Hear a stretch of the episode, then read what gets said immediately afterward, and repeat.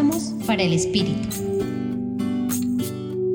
En el Evangelio de hoy, el de Lucas capítulo 4 versículos del 24 al 30, Jesús llega a Nazaret y en la sinagoga comenta algunos de los milagros de dos profetas judíos, Elías y Eliseo, que realizaron estas acciones en lugares distintos al territorio de Israel.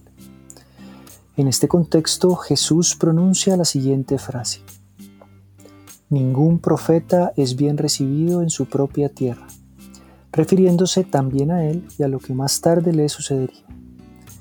Las personas presentes en la sinagoga al oír estas palabras se llenaron de ira y echaron a Jesús sacándolo del pueblo y amenazándolo con matarlo.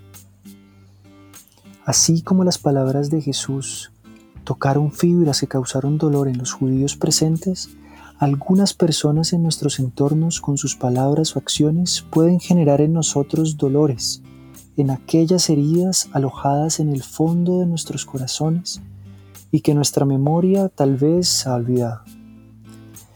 Estos dolores generan en nosotros reacciones muchas veces inadecuadas. Tocan fibras que producen actitudes defensivas en las que podemos negar, atacar, no escuchar son respuestas a esas heridas que no se han sanado y que se abren fácilmente. Es por eso que hoy, Señor Jesús, te pedimos que nos acompañes a la raíz para seguir el rastro de esas heridas. Danos la fuerza para poder ser profetas de nuestra tierra interior y sanarlas con el bálsamo de tu amor. Hoy los acompañó Carlos Felipe Prieto del Centro Pastoral San Francisco Javier de la Pontificia Universidad Javeriana.